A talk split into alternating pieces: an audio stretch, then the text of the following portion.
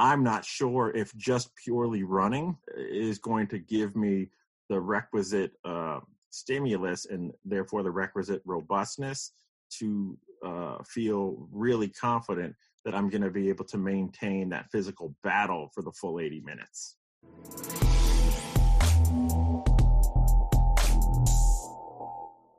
Welcome to the Upside Strength Podcast, your number one resource for all things fitness and performance in Switzerland. Today we'll be chatting with Andrew Ryland, who is the Senior Manager of Education and Training at USA Football. Andrew has consulted with programs at every level of competition and is widely recognized as a foremost expert on tackling. He is a former Penn State linebacker and member of the U.S. men's rugby team and is currently working on a manual titled Prep for Contact. This manual will be part of USA Football's development model and will help coaches prepare athletes for contact aspect of sports through a variety of drills, games, and activities. Hey, Andy, it's great to have you on the show, man.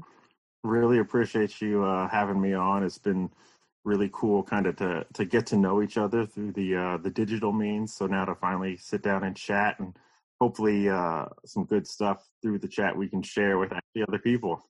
Yeah, exactly. So to get started, could you give you give us a brief overview of your background first as an athlete, and then uh, as a as a coach, and what you do now?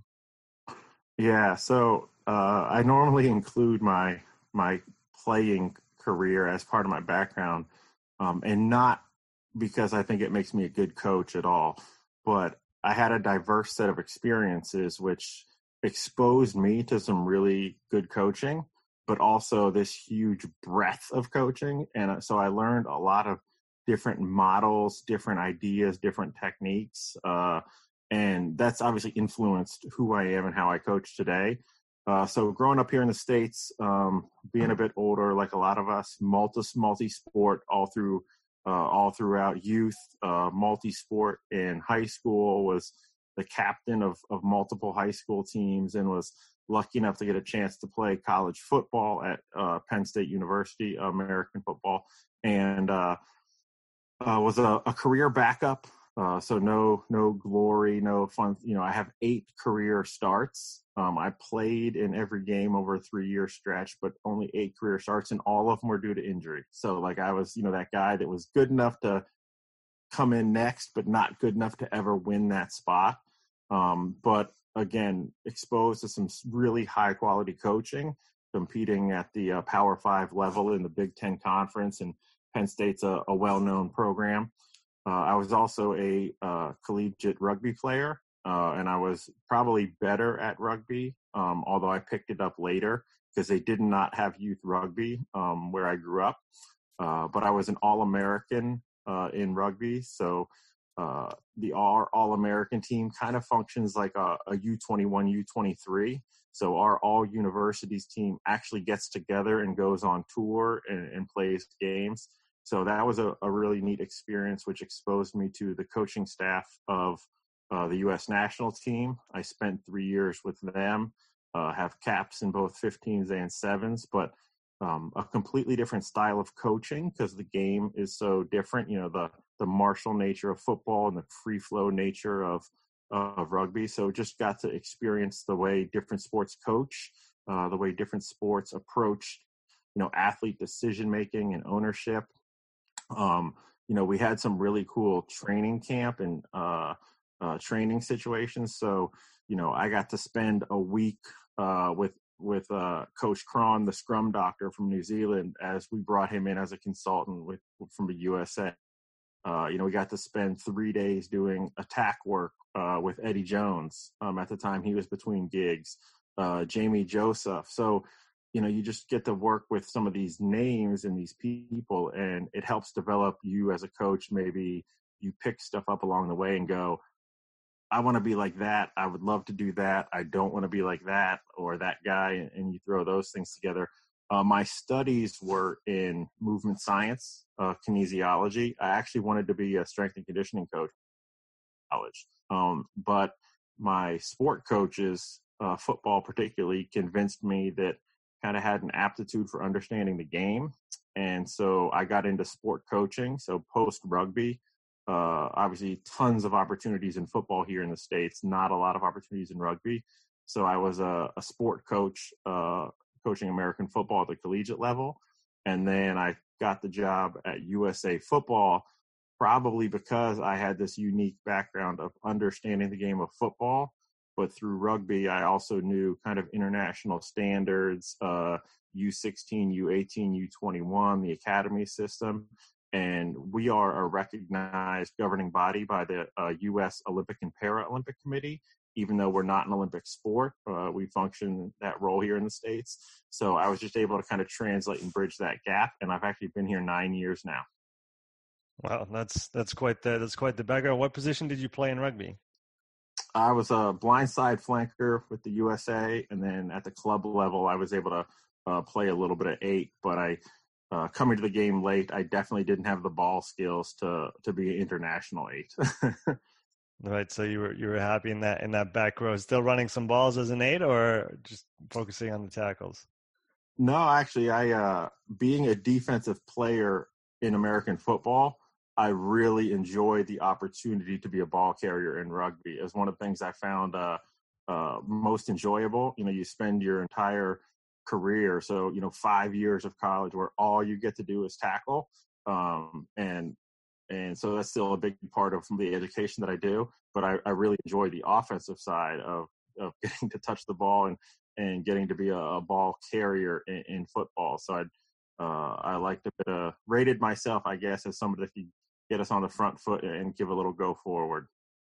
Yeah, that that's nice. You you talked about the coaches that you were uh, lucky enough to work under. Who have been your, your biggest influences in the way that uh, you see the game or you you see physical preparation for the game? Who's kind of uh, molded the, the the framework that you that you work with? Yeah, so I mean, I could go all the way back, but uh, we had a, a high school. My high school had a strength and conditioning coach. Was a volunteer position um, he was a gentleman that was a competitive power lifter and first introduced me to to the training and I saw significant increases in my performance and, and like a lot of kids that age you you, you know you kind of blow up and get stronger uh, and I was so I got really into it there and that that had a huge impact on uh, uh, me chasing the kinesiology and the movement science study pathway um, and so that was hugely important but George Walker was his name and then you know worked uh, strength and conditioning in in a high school weight room as a competitive power lifter. But giant influence there. Uh, at Penn State, the, some of the football coaches uh, that were hugely influential. Uh, there's a gentleman named Ron Vanderlinden. He was my position coach. He is the most successful coach uh, of at that particular position. And for those not familiar with American football, coaches often uh, specialize in positions because it is such a, a position specific game. Uh, but he is the most highly recognized, most award winning coach of that position of all time. So, um, learned a ton from him. But what I think I took most from him is uh, the art of being a teacher within the context of playing sport. Um, he he really helped me to understand the game as a whole and not just my role, um, which can be tricky in American football because you can be so militaristic and robotic with just kind of doing your job. Uh, I was also really lucky enough that there's a coach on our staff named uh, Larry Johnson. He's now at Ohio State University, uh, but he is a, a, fantastic coach. All of the American football guys will, will know Coach Johnson. The thing he taught me most is is what I still talk about today, which is the coach's eye but the ability to see things in real time, you know, whether it's a technical error or a decision making error or an opportunity, but some coaches can explain every technique in the world. Some coaches can watch, you know, uh, two high high power athletes incredibly fast and pick up these little things and, and offer advice. Um, and so that was that was really really huge to me. Uh, obviously, Eddie Jones has been a, a, huge influence just because I got to spend a couple days. It was only three days under him, but you get to train under him. Uh, he was an attack kind of uh, consultant there, and then I followed his career um, because of that, because I knew the name and the kind of tactical periodization and how that can fit into sports uh, has been really important. But I'd be remiss if I didn't say the biggest influence was my father, who was uh, a rugby coach here in the states, and so I grew up in a household where those were conversations. Um, that was, you know, a part of our life, and so that that hugely influenced just the view uh, sport, its importance, and maybe what values are important to uh, sportsmen, sportswomen, as far as being successful. Yeah, I want to I want to dig into so your specialty tackling contact uh, specifically in the domain of, of rugby because that's the field that, that I evolved in uh, here in Switzerland. So can you, for people maybe don't know, uh, can you kind of talk about the difference in the demands of all the contact side of rugby versus just running? Because people always think, oh, if you run enough, you'll just be fit for the game, and then you just go play rugby. But uh, talk about the differences between those two and how you do need to, you know, work specifically on on both if you want to be good at both. Yeah so uh, the term that i like and it's out there in some of the research is repeat high intensity efforts. So we know the game has re- repeat high intensity efforts and most coaches will be you know jump to obviously some some repeat sprint ability uh, you know how how are we managing that process with our athletes? We know that there's a lot of um, gliding and lower level movements as we're repositioning. And then we have these huge bursts. Uh, but because of uh, the tackle and then obviously the breakdown, and for forwards, you can throw in, you know, scrumming, uh, mauling. Sorry, backs. Uh, maybe you get in every once in a while. even even a line out lift. Um, you have a lot of high intensity efforts that are uh, muscular in environments but may not cover a great distance. So if we're in a in a breakdown and there's two of us and me and you are, you know, you're trying to jackal the ball and I'm trying to clear you out. You know, as far as intensity levels, I'm probably driving my legs and I'm doing some sort of upper body grappling to move you. I'm probably trying my absolute hardest. I'm, you know, exerting as much strength as possible. So it's not about effort, but actually from a power production, a strength production standpoint, we would clearly be in that high intensity effort. We're above 90, 95%, uh, you know, 100% effort trying to move you. But if you're doing a good job, we're not moving. You know what I mean? Like you might be rocked over that ball. And so we're, we're, we're not being picked up on a GPS. We're not covering any meters. There's no distance, but we're both putting out full muscular effort. And we know that that muscular effort, you know, results in markers of fatigue, whether it's blood work or whether it's just uh, the effects of some of that battling, that isometric, that, you know, that squeeze, that grapple, that battle on the preceding uh, sprint. So after I come out of that breakdown or after I come out of that maul, uh, and then I have to sprint, there's going to be be an effect on on the human system. It, it's a physiological stimulus we have to deal with. And if you look at certain players, especially high collision players, so maybe it's your centers, your back row, uh, maybe it's your you know your tight five who you're not asking to carry the ball. They're just going to be uh, you know middle of the field one three three one situation and just hit rock after rock after rock. They're going to have a huge number of high intensity efforts that aren't distance based. Uh, you know, we may make, I don't know, 10, 20 tackles a game. We may hit 20, 30 rucks a game. Uh, we may, you know, have so many scrums a game. And all of a sudden you look at like, gosh, in addition to all the meters, I'm going to have a huge amount of muscular and collision based efforts that I'm going to have to get through. And obviously, we, you know, aerobic system and clearing and making sure we can generate the needed energy, awesome. But at some point, we also have to prepare the body, um, not just from an injury prevention standpoint, but from a specificity standpoint, to be able to have repeat high intensity physical muscular efforts that aren't running. And I think that if we can start to balance that combination, you start to get, you know, the, infamous match fitness where I'm able to tackle, explode, grapple, and then reposition, and then a high speed sprint, and then accelerate, and then get back into some of this physical battle and do that again. I'm not sure if just purely running uh, is going to give me the requisite uh, stimulus and therefore the requisite robustness to uh, feel really confident that I'm going to be able to maintain that physical battle for the full 80 minutes. Yeah, and like you were saying, from a from a tissue preparation standpoint, from an injury prevention standpoint, it's important to, to do those things in training. But then, even from the energetic standpoint, if you talk about local muscular endurance, did you develop the mitochondrial density that you need, the capillaries, all those things in the upper body that you would not touch at all in running? Uh, those things need to be developed for you to do then a good job in the game.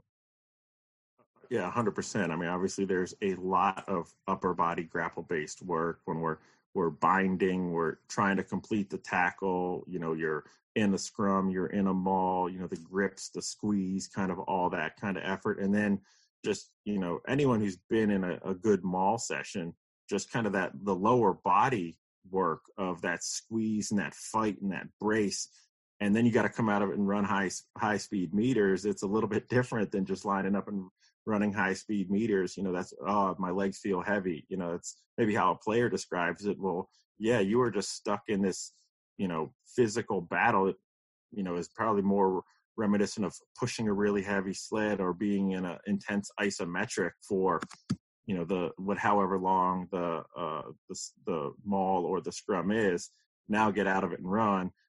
Now as you re- realign recover get in the next tackle, get in the next breakdown, do it again. And I think it's uh, important. And I love what you said, and I know uh, you've been big on this as well. But you know, if you look at the demands of uh, tissue preparation for, say, the first week of actual practice compared to the last week of training, if all you're doing is running, and then the sport coaches layer on a, a healthy dose of collision work, uh, your your tissues probably aren't gonna aren't gonna be real happy, and that's when you know you may not have a a major injury, uh, hopefully not, but just the little nicks, the fatigue, the uh, the dings, the niggles, whatever you want to call them, can hurt your ability to really accumulate a lot of high quality training. Because now just like your shoulders your traps your biceps all that stuff just feels so sore and that's going to limit uh, your ability to train at optimal levels so our thought process is if we can bridge the gap between kind of our GPP and the start of practice, then maybe the first two weeks of training we're just not quite as beat up, and we're able to uh, get higher quality training, more training. The sport coaches love that, and then we have that robustness to handle it and maybe get to the season, the start of the season proper, in a better place because we've built a bridge, as we say. We're just trying to bridge GPP to uh, the competition exercise, if you will. So where's our SPE and STE, SDE, and that's where we think this stuff is is really useful.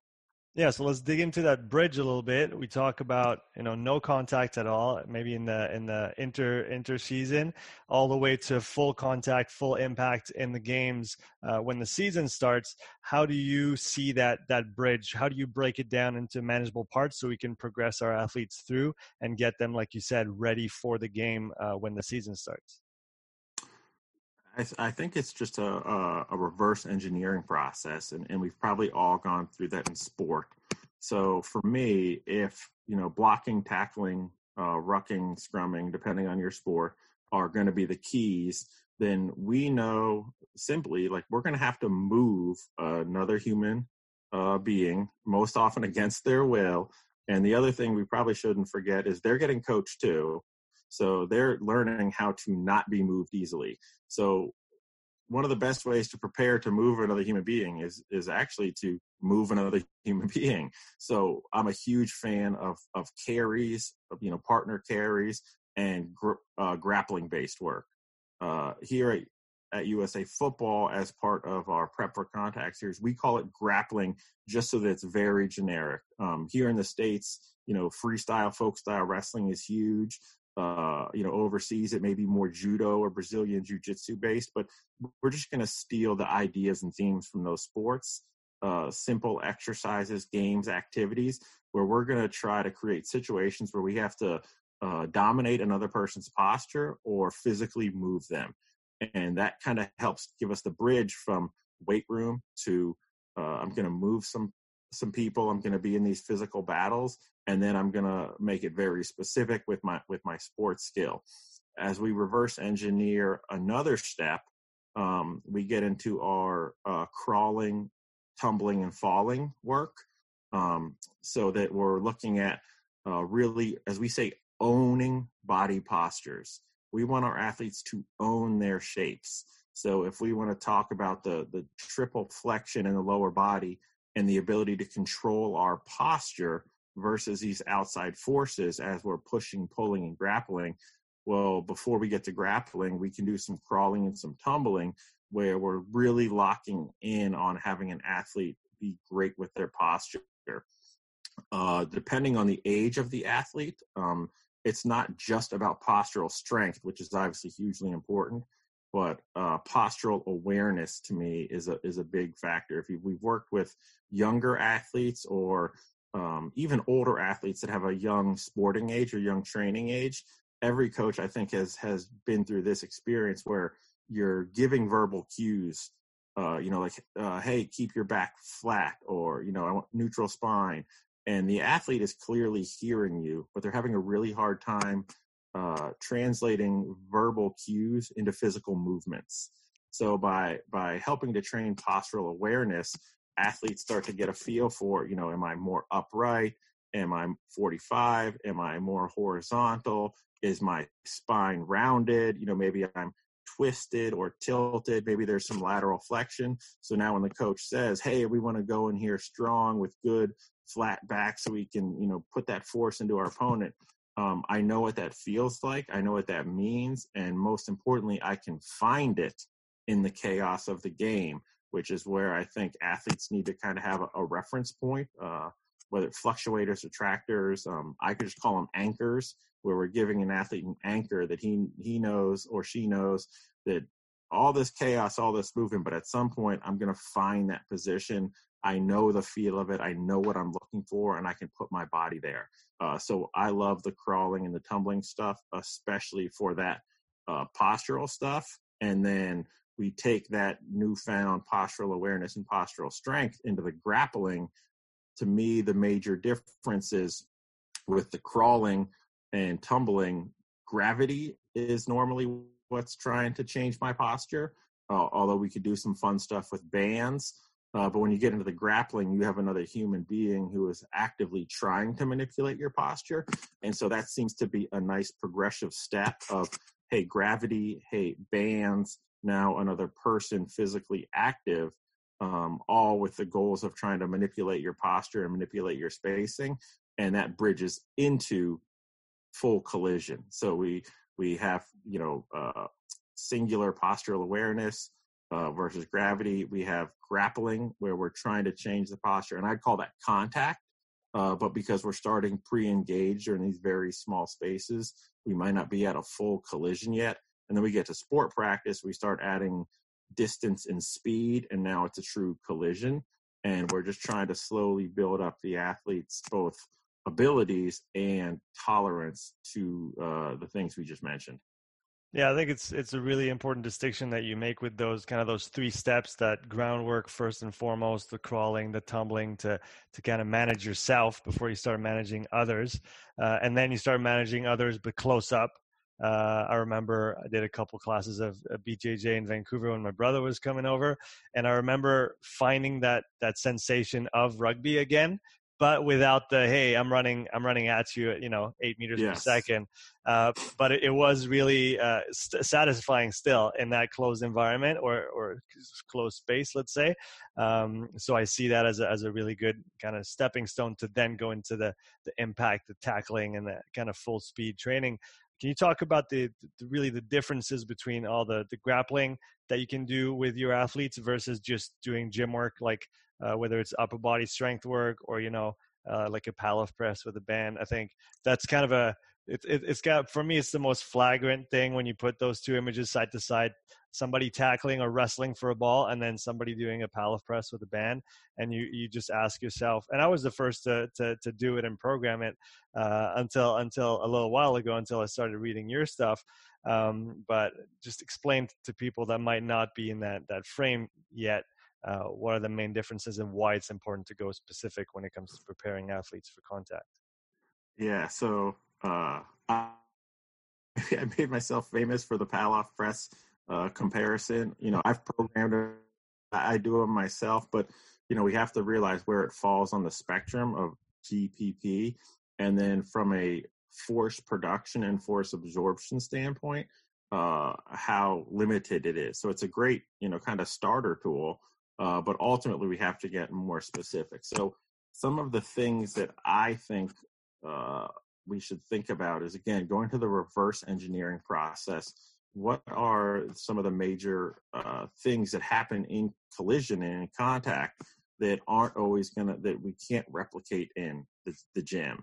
Um, first is going to be the magnitude, right? And that you know no one can Pallof press, you know, so an anti-rotational exercise, the amount of force of you know a, a second row or a back row forward um, running into your left shoulder and he's trying to turn your shoulders and continue to get down the field and you have to be able to brace you know be strong and fight anti-rotation uh, we'll say collisions on my left shoulder. So it's you know it's one side of my body. It's definitely a rotational force but you know this is all of a sudden a 120 kg athlete running eight meters a second i, I can't uh, i can't manage i can't mimic those forces with with some of our traditional uh, weight room exercises.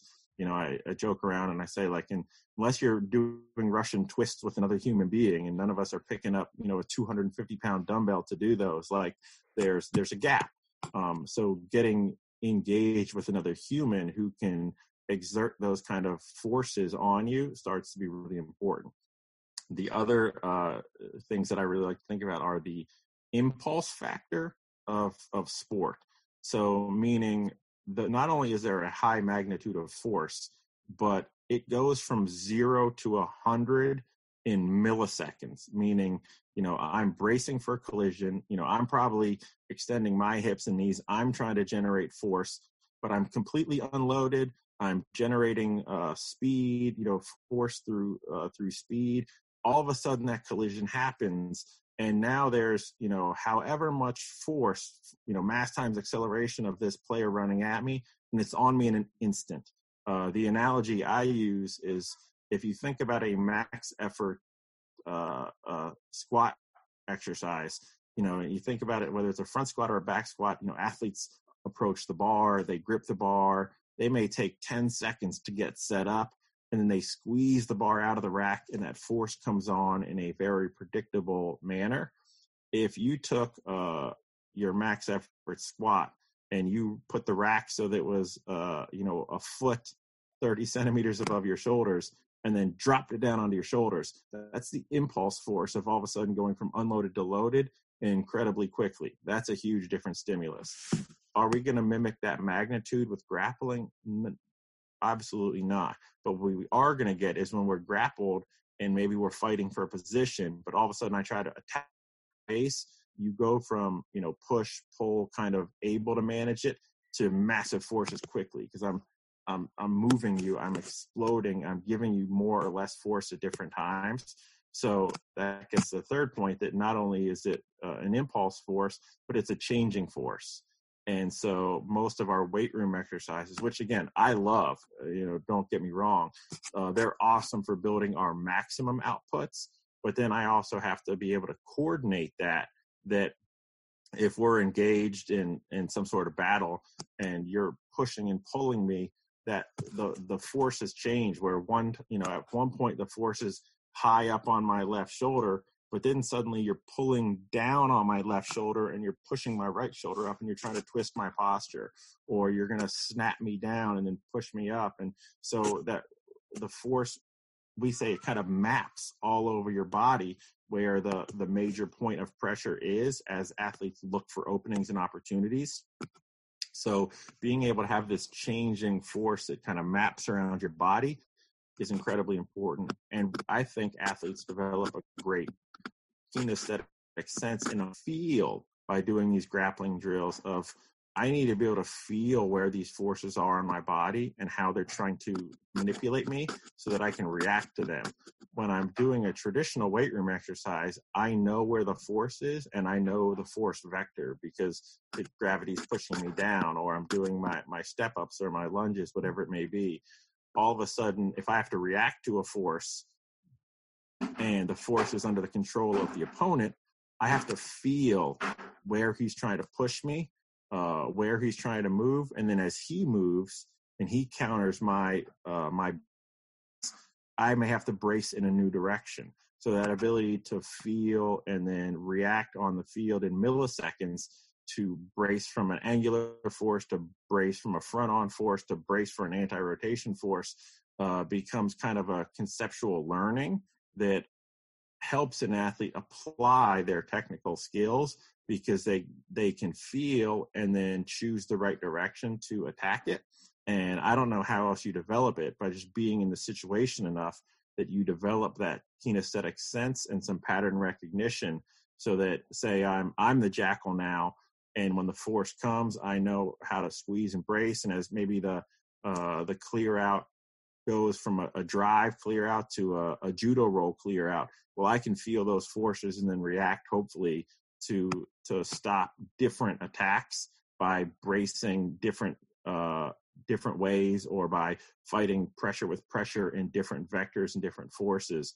And I think we have to be exposed to enough of those situations that we build athletes' knowledge of of that whole conceptual idea of battling, embracing, and feeling the force, um, so that they can then take that learning and, as we say, sharpen it with the technical specific skills. But that underlying theme is like a, a general quality that I possess these characteristics. I can feel, brace, react, um, I can change with mapping or change with changing forces, and I can handle impulses and magnitudes that I didn't develop doing, you know, a, a, a plank or a Pallof press.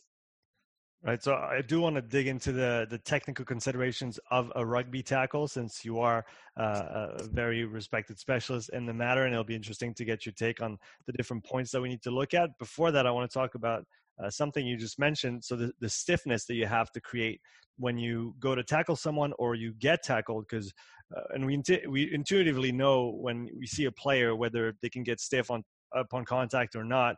Uh, some you know turn to to rock seemingly in in a split second, uh, and they literally don't move when the hit happens, uh, but the other person gets moved. And then there's the the other side of the coin, which is the player that just doesn't know how to get stiff and literally you know looks like a spaghetti every time he tackles or gets tackled. So can you talk about that specifically, uh, the stiffness part, and how do you maybe uh, coach it? How do you do you teach the players to to generate those kind of uh, intensities uh, in in a matter of a split second? Yeah, so there's a huge isometric aspect, I think, to the to the contact where we are you know, simultaneously creating power with the lower body, um, you know, as we explode, say, into contact. But our our core, especially, or whatever whatever we're calling it these days, you know, has to be able to transmit that force from my lower body through through my shoulder. So I have to be able to be pretty reflex reflexively isometrically just rock freaking solid. So if my, you know, every coach, oh, your power's in your legs, your power's in your hips. Well, if my shoulder is my contact point, how is the force getting from my legs to my shoulder? Well, that's obviously can my core stay rigid enough to transmit that force? And then as the opponent puts force on me and old Newton tells us equal and opposite, all of a sudden I have all these forces running through my core. Now there's that uh, the aspect of kind of contract, relax, relax, contract that is a coordination issue sometimes. Sometimes it can be a timing issue. I think some pattern recognition and experience helps athletes build some anticipation. But oftentimes we're uh, we're pretty uh, loose and athletic because I may, uh, you know, I, I explode off the defensive line. I'm trying to take the space I may have to uh, make some lateral movements. So I'm really working in this pretty athletic phase. And then all of a sudden, I see the ball carrier commit, and I have to get my cleats in the ground and I have to race for that oncoming core or oncoming collision. So the ability to be athletic and have movement as needed to position myself and not just off the line and laterally, but then also changing my spine angle to match the collision that's upcoming and so I'm doing all these move movements through my, through my hips and my core. But at some point, I gotta I gotta lock it down. And so, how do we teach athletes to turn that on and off? To turn, you know, to use the core and be able to manipulate the the hips and and rotation and changing of spinal angle, and then brace when needed. And that's where I comes in because if we're grappling and as you mentioned you're not just doing uh, some of these exercises but with the bjj sometimes you're being really fluid and athletic trying to find an open position and an open space but then when your opponent counters or attacks you have to be able to just brace quickly and stop their you know they're going in for the takedown or them getting uh, into the space on you. And then as you brace and, and lower your center of gravity and, and stop their takedown attempt then you may quickly flip to being athletic again and try to get the angle or try to get their back and then uh, you're going to repeat the process over and over again. So i think grappling is the most natural way to teach when to flow and be athletic and find the advantageous position and then when to brace because hey i have an advantageous position. Now i need to attack so i'm going to quickly take the space i just created and I want to do that with good posture, obviously, so I can uh, uh, beat my opponent uh, by transmitting force into him and knocking him to the ground or moving him backwards, whatever the drill demands. And then also, when they attack me, can I brace, fight, stop their charge, but then quickly relax and get back to athletic so that I can circle and find space or have a movement pattern? To me, that's really what sport is, is this interchange between what we call brace and flow and being so being able to be athletic and then being able to work that I work that isometric. And it has to be unpredictable. It has to be kind of acyclic. It has to be in response to my opponent whether that's my opponent's physical pressure or whether that's response to an opponent's maneuvering which makes me have to counter maneuver um, that is the essence of contact in sport. And so if we're looking at specificity you know, I could do, you know, some, I don't know, uh, Pallof type press where we're having some uh, perturbations and it's contract, relax, contract, relax, but it's not in context of an opponent. Um, so it's going to lack some transfer where I think grappling is clearly going to give us the most, uh, most transfer as we go from GPP to SPE to uh, competition exercise by allowing us a more natural feel and, and reaction and you truly get the brace and flow uh, repeat concept as you would in sport.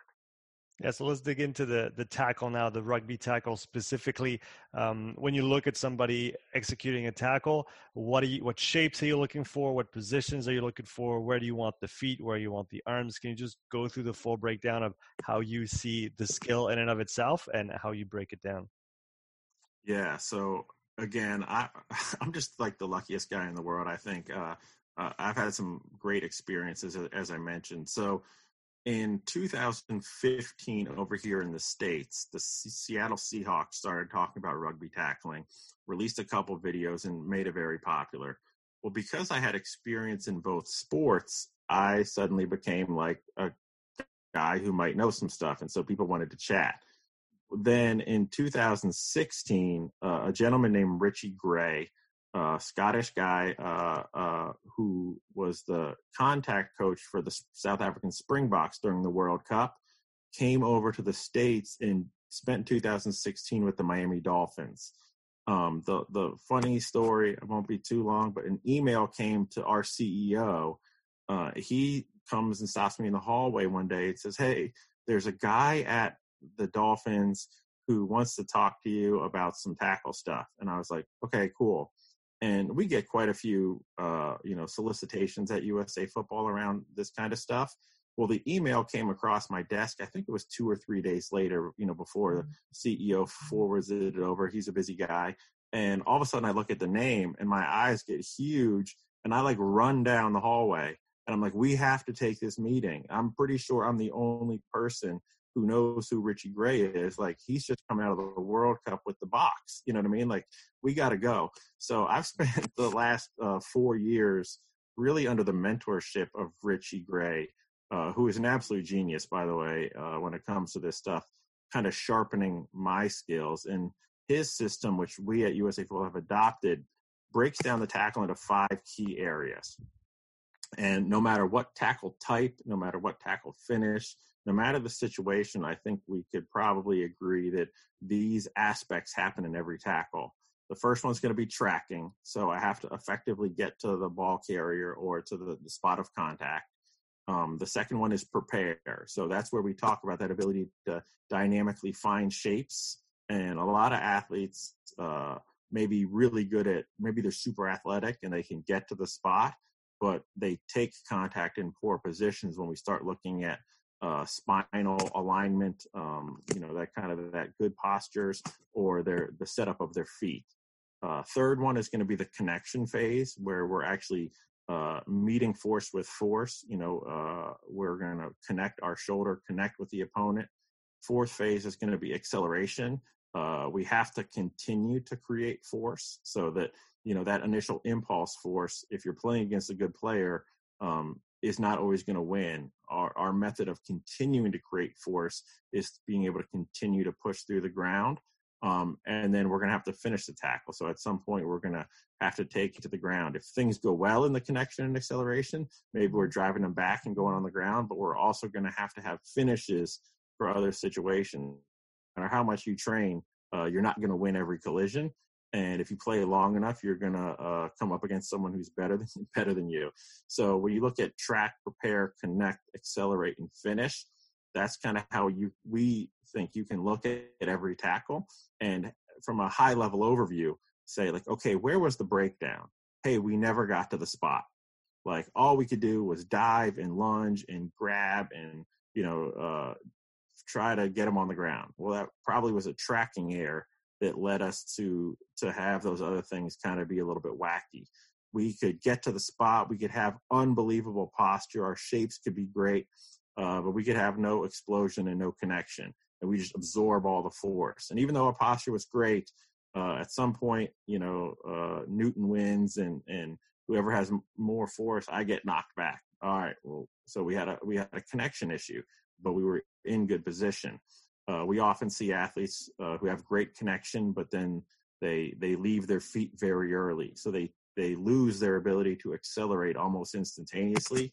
Uh, I use the analogy that we're we're playing poker and we push all our chips on the table. We have this great explosion, but if we don't win that initial connection, uh, we have no get out of jail free card because we put everything into the connection. There's no way to continue to create force because we don't have cleats in the ground. We can't utilize any leg drive and sometimes players do everything right and they can't finish the tackle and maybe that results in an offload or maybe that just results in them uh, the opponents getting on the front foot because they're able to continue to drive gain positive meters uh, make our defensive line reset just because we couldn't finish it. We couldn't get them on the ground uh, appropriately. Yes are there times when we're going to uh, suck up that tackle a little bit maybe isolate a player and go for a steal from a tactical standpoint, absolutely. But that's part of the decision make decision making process. So uh, we teach multiple heights of tackles as well. So uh, I think athletes, and this is why I'm so big on posture. Athletes need to be able to master kind of a, a multitude of postures. Uh, you know, I may be going for a choke tackle or a chop tackle, and so that's going to drastically change my spinal alignment because my strike zone might be you know in at the ball or kind of through that that pec area or i might be trying to come straight through your thigh thigh boards. Well that target is going to dictate my posture quite a bit. And so we think the multifunctional tackler to steal a line from richie has to uh, possess both dynamic accuracy can i put my shoulder where i want to in space and the ability to achieve uh, different postures as the opponent presents us with different targets, right? So I may want to have a choke tackle, uh, but if I have a you know a, a second row crashing through the midfield and he's just decides he's going to get low, he's got two hands on the ball, he's going to give me the old you know forearm elbow shot, and he's not caring about being evasive. He's just going to let you know that like, hey, a couple times this game I'm coming through the midfield and I'm gonna I'm gonna test your physicality. Like the choke tackle may not be the best the best situation. Maybe you catch somebody, you know, off the back of a ruck and they're in a poor posture. They're standing upright, and it's a great time for me to choke tackle and tie up the ball and slow it down. So there's the decision making and the ability to to do that. But generally speaking, um, you know, I, I need iron rod through the spine. I need to be able to transfer the force from my lower body through my core into my shoulder, uh, regardless of, of the tackle height. Um, you know, I want to have those hips loaded. I need to have keep my cleats in the ground at all times. So I got to have a basin that allows me to have cleats in the ground so that I can generate leg drive. I want my feet um, as close as possible for the tackle type. Uh, this is something that I've actually spent quite a bit of time with talking with U.S. tackle coaches that by nature, if our spine is a fixed distance, um, my upper body tackle, that level three, as we call it, choke tackle, my spine is going to be much more horizontal, which means I'm going to cover less uh, less distance. As I go lower, I start to cover more distance horizontally. So my foot placement for an upper body tackle is going to be slightly closer than my foot placement for a lower body tackle, keeping it generically, just because my spine is going to take up more of that space. So understanding spacing, understanding timing becomes a, a really key point of training. But we, uh, the old analogy was, you know, foot in the hoop. Uh, we want to get our foot in on uh, in the hoop. I think it came from an old drill where they put like hula hoops around tackle bags, and you want to get your foot inside the hoop to ensure you're you're close enough. Uh, uh, I'll be honest, I tell most of the American football guys, you want your foot in the Madden circle. So anyone Madden video games, the player you're controlling has a little highlight around him. If your feet aren't in the Madden circle, you need to keep tracking. Once you get in the circle, then you can start preparing and, and syncing for the contact. Uh, connection is going to be about a lot about initial shoulder accuracy, uh, obviously. So, can I hit my spots? Um, and for young coaches out there, this is a, a, really interesting point. There's a lot of spatial awareness that's involved in this, right? So it doesn't matter what your coaching cue is. You could tell them where you want them to target.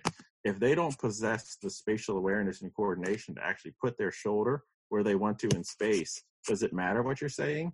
And so sometimes we got to take a step back and reverse engineer and build some postural awareness and some spatial awareness so that and at, when you say hey we want to tackle you know at the belly button through the short rib uh, down at the thigh they can actually put their body where they want to and achieve uh, that accuracy. Obviously there has to be some physicality to it so we need to address the power aspects. Uh, there's some mentality stuff that you know we want to address in the connection as far as the willingness to do the job. Not everyone has to love contact and, and you know be that blood and guts player uh, but there has to be a willingness. I think that often comes from confidence and having the correct skills. Uh, then our ability, uh, and this is where I like some of the crawling as well, that if we want to have effective leg drive on a level two tackle, which is going to be our lower body tackles, you start to think about the postures and you start to say, are our athletes comfortable generating force and taking multiple steps in these elongated horizontal postures.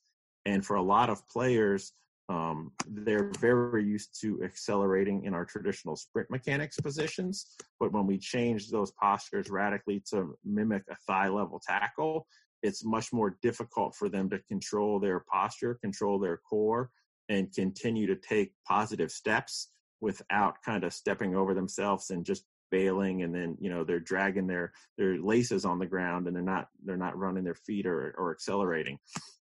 And then our finish is um, in a lot of ways can come back to some of our grappling. But once i'm locked in on an athlete uh, or the ball carrier and i have made contact and i've obviously done the work to secure the tackle with my arms i have good clamp uh, good grip um, how am i breaking down their posture to be able to actually put them on the ground. Because again, remember, they're getting coached too. Um, they're starting for the other team for a reason as well. So, so they're probably not just going to fall down because you got to the right spot. We're going to have to break down their posture to a point that we can uh, upset their center of gravity and ultimately take them to the ground.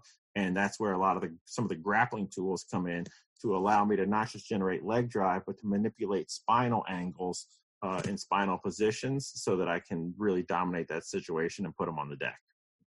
Yeah, man, that was a great breakdown of, of the tackle. Um, you talked about the the lack of let's say acceleration in that fourth phase uh, as one of the common mistakes that you see. Uh, what are the other biggest mistakes that you see uh, athletes usually doing uh, with tackling in rugby? Yeah, I would say uh, leaving their feet first and foremost, just kind of uh, not keeping their cleats in the ground is is huge. Um, they we and it's it's probably like the number one issue um, we we I see everywhere. Uh, the other thing is there's a I believe there's a psychology. This is my personal belief on throwing the arms really big and wide. Um, so I'm coming into the tackle. We've seen high level players, and if you see drills, you know they're keeping their hands in tight. We call it boxers' hands, but their hands are in tight, and we're trying to punch those arms as tight around the opponent as possible. But if a player is afraid to miss, they often throw their arms big and wide, like I'm casting this net, I'm going to get them. There's a couple things that I don't like about that. One, when I cast that big net and I get my arm kind of way out here, um, I'm really kind of opening up that shoulder joint. I want to stay as tight as I can so I'm strong and I have this great, strong uh, strike surface that's going to transmit power. Out here i'm a little loose i'm a little wobbly. You know you don't want a 120 kg athlete running full speed into your your ac joint when you're just kind of wobbling your arm outside here. It's not going to be a whole lot of fun. The other thing that i don't know if people think about is the wider my arms get um, when i th- come into the tackle actually the slower it is to complete the clamp and grip the tighter I can throw my arms into the tackle, and we use the term punch, trying to stick with that boxer steam, but keeping them short, sharp, and crisp. The tighter I can keep my arms going into the tackle, the quicker it's going to be for me to find some grip on the backside. And grip for us is going to be hand usage. And then clamp is going to be from shoulder to wrist. So when I'm kind of tightening that down, I'm trying to take away all the air. So the tighter my arms, the quicker I am to clamp and grip which hopefully means the quicker I am to get in control of the situation. I'm sure everyone has seen a great initial connection. And if the arms are slow to get clamp and grip, the, the ball carrier can find space, whether that's finding space to reaccelerate away from us or finding enough space for the offload. It's often because of uh, big, wide arms and then kind of a slow clamp, slow grip. So the tighter we can keep that, obviously, um, uh, the better the better we're going to be. It's going to allow us to get in in control of the situation incredibly, incredibly, incredibly fast. But I think if we could fix wide arms, uh, clamp and grip, and then uh, uh, feet, we we collect we correct a lot. The other little trick that I like, which is stolen 100% from Richie Gray again, is uh, we want to institute the mentality of finish on top. And something as simple as that is we want to finish on top of every tackle. Uh, what I like about that is it ensures our athletes are continuing to work.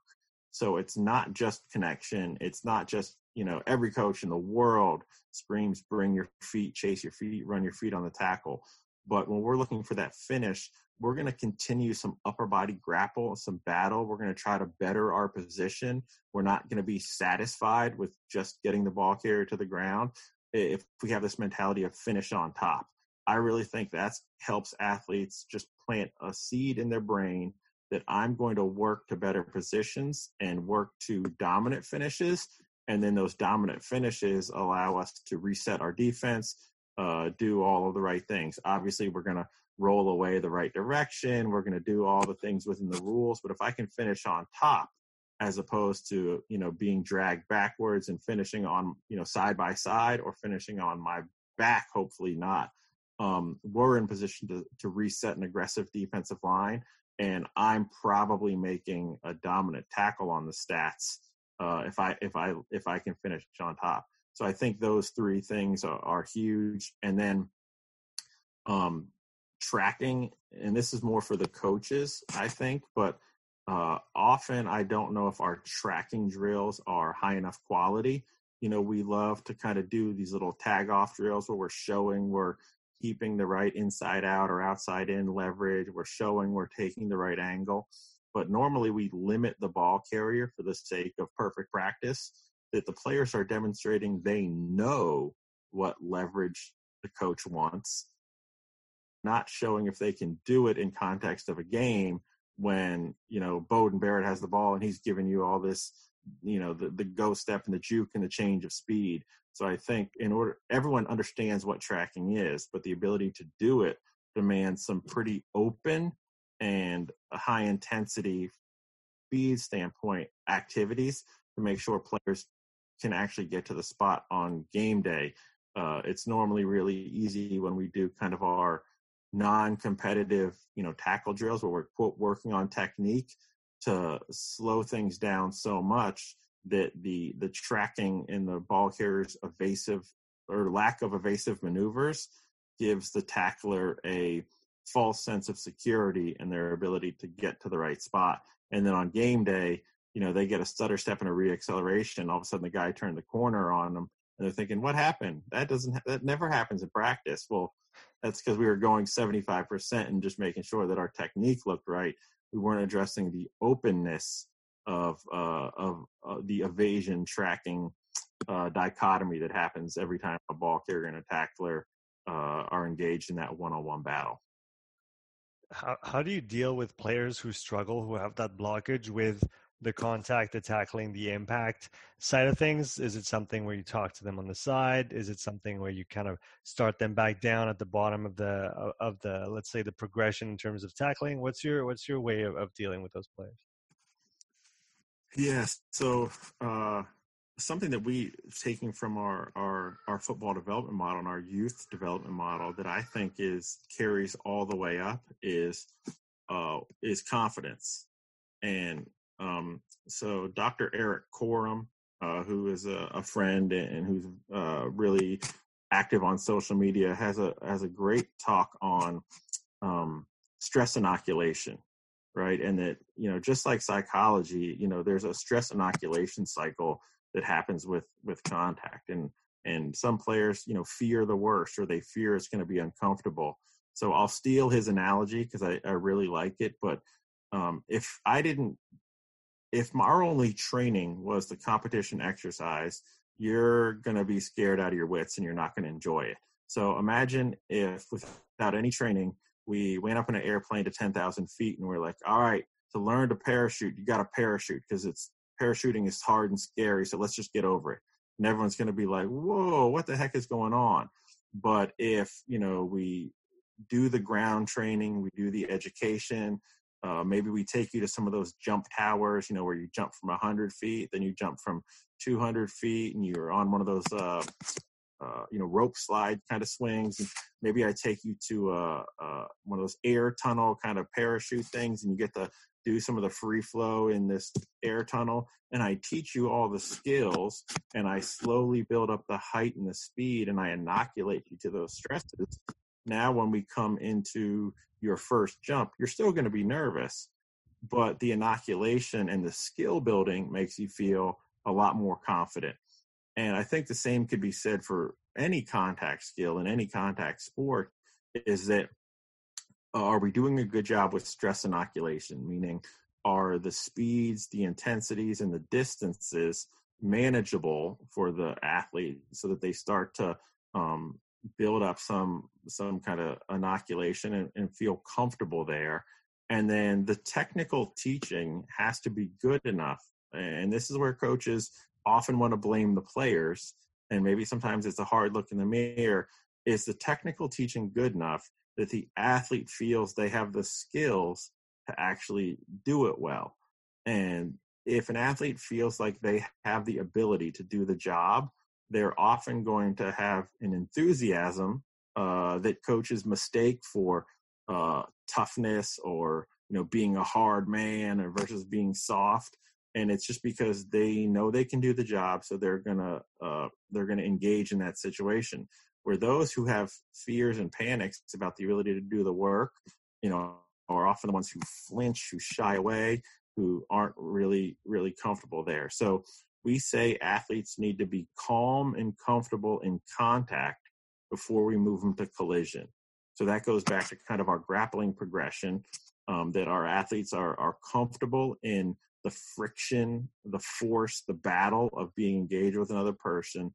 And then we're going to stress inoculate to distance and speed uh, the whole time, making sure we're doing a great job with the technical teaching so that the athlete feels I have the tools to get this done. So if a huge athlete is coming at me, you know, I have the tools that I'm probably not going to choke tackle this guy, but I have the tools in my arsenal that I may be able to strike low and maybe I think he's too big and his quads are too big. I'm not going to try to drive finish it, but I'm going to use one of our roll finishes to, you know, to to challenge the forces in a different way that's comfortable for me and i'm just going to remove his base and, and he's going to go down so i'm going to level two roll tackle this guy we try to give them the tools in their toolbox to approach the situations um, appropriately and i think that's uh, that's key is that you know we have to to do that right now it's a balance because no matter how detailed we become in our technical model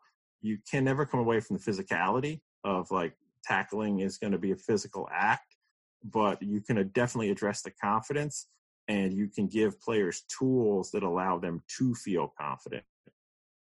How do you see the interaction between a physical prep coach and a technical tactical rugby coach, and how they must essentially work together to to bridge that gap in the in the contact, uh, let's say, uh, aspect of the game? Because I can see it where uh, the prepper wants to do all the physical work, uh, but then the, the the skills coach or technical tactical coach in rugby wants wants to do all the you know the tackling and all of that, but maybe more from a technical standpoint, uh, and doesn't necessarily want to include any fatigue or any repeat efforts in that frame. So, how do you usually recommend that uh, let's say teams work or staff uh, staff work together in that regard?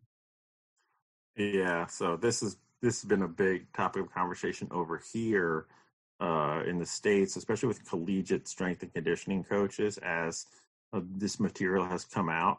And so, a couple things that that I, I think can help.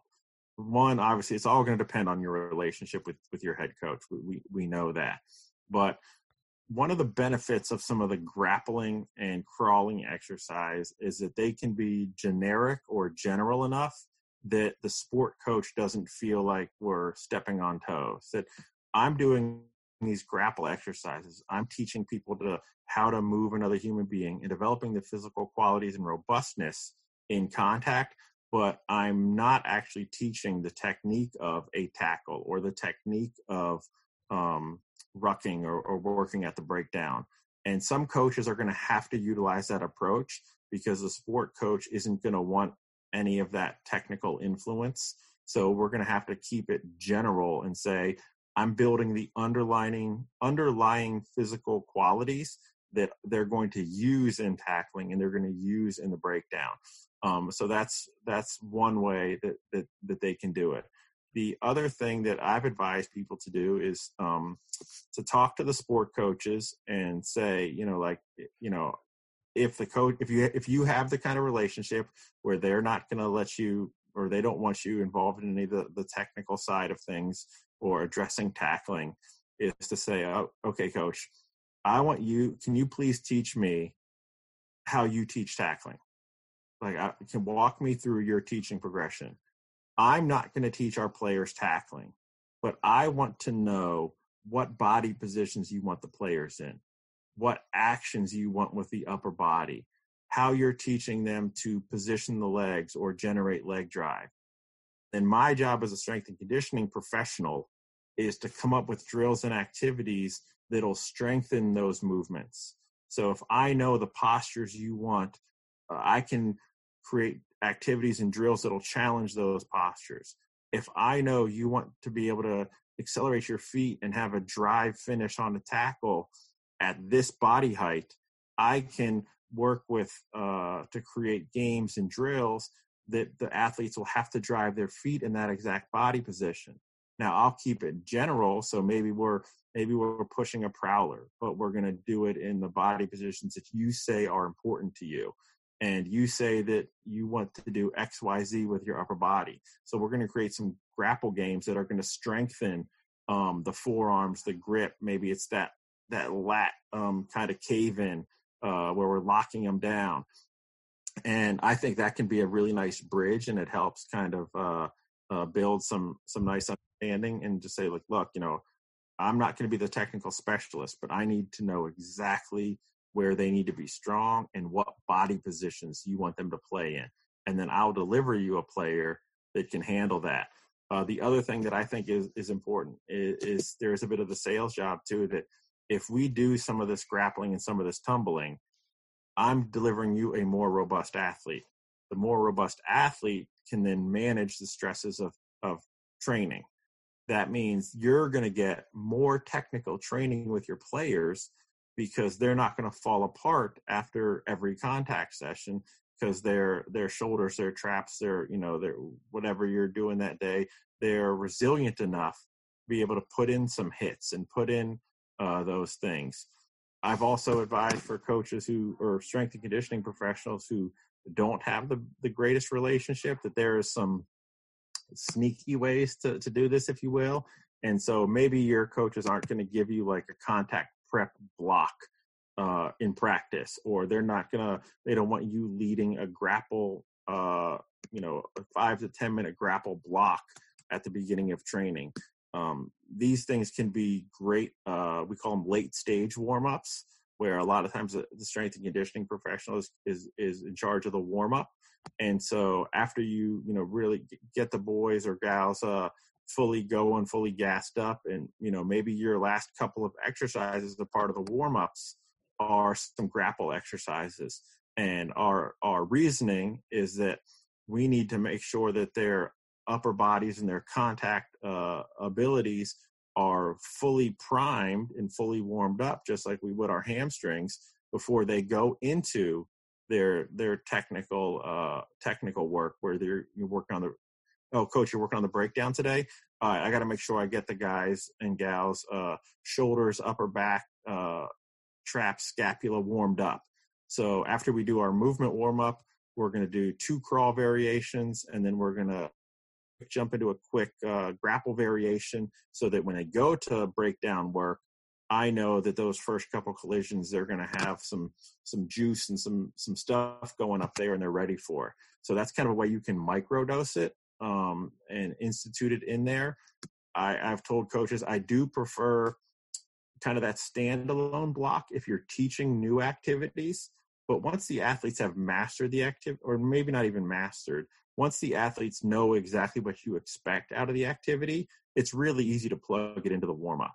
You know, it's really easy to say like, all right, here, boom, we're gonna hit this, boom, we're gonna hit that, and so you can incorporate into the into the warm ups. I feel like you only need that dedicated space um, when you're teaching a brand new activity because you probably don't want to waste your warm up time, you know, like outlining here's the drill, here's the goals, here's what we're trying to do. But like some simple pummeling, some body locks, uh, you know, maybe some competitive shoulder battles, like once those are taught, those make great warm ups to get the team ready for the contact that's to come. And then as a strength coach, you know you're looking over the course of the days and the weeks and saying okay i'm micro dosing these little um, uh, exposures to it uh, almost every training and i do think it's an important part to warm up the contact skills like i mentioned most warm-ups focus generally on the movement skills and the movement mechanics. And for football and rugby my two sports it makes sense that we're going to warm up uh, the core, the shoulders, the you know the upper body that's going to be involved in the battles that are going to come uh, at the at the training session that's to follow. So let's let's do some contact specific warm up, and again, uh, keeping it contact and not collision uh, is normally a huge thing for the strength and conditioning professional because as soon as you move to collision, it starts to look like sport if you don't have that relationship with your coach, they're going to think you're into the sport realm. If you're starting pre engaged and doing some grappling and some contact work, it can look general enough and like an exercise enough uh, that that you can get by with it. And I hate to hate to be saying some of this stuff, but it's the realities of where we where we work and how we how we operate. So these are just some ideas for coaches who may think about wanting to implement some of this stuff, but might not feel confident in their abilities of the head coach to kind of give them the uh, the go ahead to, to do so. Here's some ways you can kind of sneak it in and work it in. Yeah, I like the idea of microdosing, kind of follow or in the same line of thinking as Derek Hansen with microdosing sprint work. If you don't have a lot of time to allocate to it, you can still get some meaningful, you know, work done even with two or three minutes uh, if you if you structure it properly. Yeah, and this is where the the coach's eye comes in as well. So if if you're you know again using broad brushstrokes, if you're the strength and conditioning professional and you have a sport coach who you know every Tuesday is just going to get after the team. And there's going to be a high collision load in training, and we're going to do tackling, we're going to do breakdown, and the forwards are going to have all work. Like maybe you feel like they don't, you know, that a simple contact warm up is awesome, but they might not need the work. You may have a sport coach who is so concerned. Uh, maybe we'll go the opposite side they're so concerned about injury that everything is like tag off and versus air and it's all skill and speed and you're thinking i don't know if we're going to be robust enough to the, the season. Well then i may program some more grappling and some more tumbling into uh, to try to give them what they're not getting in training. So sometimes there's that balance of of saying okay you know super light microdose just warm them up because i know coach is going to blast them or man it's been like two weeks and we haven't done almost any real contact outside of the game, I think we need to start dosing the appropriate amounts here. We got to keep and build this resiliency. We're going to tumble, crawl, and grapple today as part of warm up, uh, and that's where uh, the coach's eye of the professional S and C will will help manage that process. But it's something that I think needs to be thought about for sure. Um, like you know all the new models and tactical and high performance stuff that our S and C work has to take into account the field work and, and what's happening there and hopefully we're fit apps and we're not overloading what they're what they're already getting a ton of I want to finish with a few general questions before we get off the call. Uh, so I want to get your point of view on things that you don't like currently in the performance or the sports field. What what are things that that kind of irk you? If you had to pick one or two that kind of uh, raise the the hair on your on, on your back. Yeah, this this one's simple for me, and I I've actually started. Uh, there's not a ton of them, but I I have a few tweets out on social media where I say like the gray man strikes again meaning it the world's not black and white. We're we're normally somewhere in the gray, and I think we've become so polarized in almost everything. Um, you know, Olympic lifts, jumps, med balls, throws, uh, sprint mechanics, um, Bosch drills, echo dynamics. Like you're either all in or you're all out, and you're doing it wrong or you're doing it right. The truth is probably somewhere in the middle. Uh, I think I learned that when I was like 10 years old from my parents you, you know you got to be careful you got to listen to both sides um, the world lives in gray and there's probably a time and a place for everything so are there athletes who need pure mechanical change of direction work well probably you know that that can help them express force better uh, and maybe they're actually reading the game uh, but they're they're leaking force everywhere because their change of direction is crap uh, okay great are there athletes who need size and strength? Absolutely. Are there athletes that, you know, have clearly the requisite strength and need more power based work and more sprint? Absolutely. I just think that it's the world is gray and uh, too many people now, uh, whether it's for, uh, you know, egotistical reasons, simplicity reasons, or maybe just to start a cool conversation on on Twitter have forgot about the the gray area and it's it's it's one big time cool thing or not. So uh, I, I'd love to see a little more a little more thought about the gray, why, when, and where, and then let's just kind of be understanding that everything's a tool, everything is probably useful. It may not be as you you based on your population, but I guarantee you it's really useful for someone else somewhere. Yeah, let's flip that question upside down now. What are some of the things that, that you do like that you see those days that are kind of evolving and that that you know make you look forward to the to the coming months and years in the field? Well, I mean, this is completely biased and hopefully not egotistical, but um, uh, the rise of some of this prep for contact conversation has has caught me completely off guard, and um, I'm really really excited about it. I, would love to to see more and more teams doing more off-season work around that, um, and especially eh, based on a couple things. One, in a lot of club-based sports with long off seasons, um, athletes don't get exposure to to a lot of that. So if you're not in rugby season, you know how many people are tackling? Well, if you're going to go three months without tackling, uh, you're going to have some some technical regression, 100 percent but we can still keep the physical robustness, hopefully, so that when we get back on the field, we can address the technical regression and not have to address the robustness, the underlying physical principles, and the technical skill all at the same time. Uh, in the NFL, uh, and for those overseas, you may find this interesting because of the CBA and the players' guaranteed free time and then uh, limited contact off-season practices, you can go up to 20, I believe it's 20 weeks without a live tackle. And so you go like, man, like, well, how are we keeping these guys prepared for that? So I think that that's really cool. And then uh, some of the stuff that's coming out um, right now on sprinting and uh, energy systems. Uh, like you know, I'm a huge fan of Keir Wenham-Flatt's Tribe Test for American Football because uh, it's a sport I you know I, I deal a lot with. But I'm like, man, there's some some really cool stuff coming out on looking at um, sprint speeds of both developing them and then sprint speeds as they're used and applied in the game. Um, I find that really really fascinating, and the energy system stuff as uh, as people are starting to question some of the traditional conditioning tests and starting to do a better job looking at actual game demands. Um, those are two areas that I'm, I know I'm following eagerly and, and really like the com- some of the conversations that are, are being had uh, recently.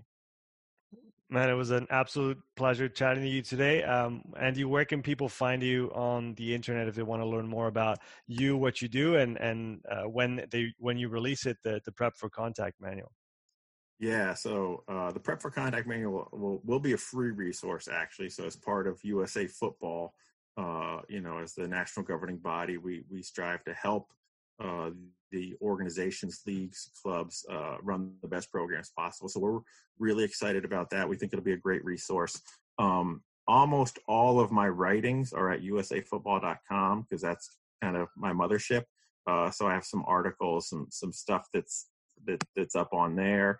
Uh, I do have one long form webinar on Rugby Strength Coach Network, uh, or Strength Coach Network, sorry, on Strength Coach Network through Rugby Strength Coach Keir Wenham-Flatt. Uh, uh, so you can check that out. I do have some uh, shorter free webinars that are floating around the, the internet somewhere. And then I'm on social media. It's USA Football MT. Uh, so again, highly tied to, to, my work with USA Football. Uh, so USA Football MT, and then most of my stuff is going to be um, at that website, usafootball.com. Awesome, man. It was a great pleasure, and uh, I'll chat with you soon. Absolutely thrilled for the opportunity. Appreciate the chance to get the this hopefully uh, speak to some some coaches who who I might not have been uh, uh, exposed to on your side of the, uh, of the borders there. So really appreciate you, Sean. That was my pleasure, and uh, have a great day, man.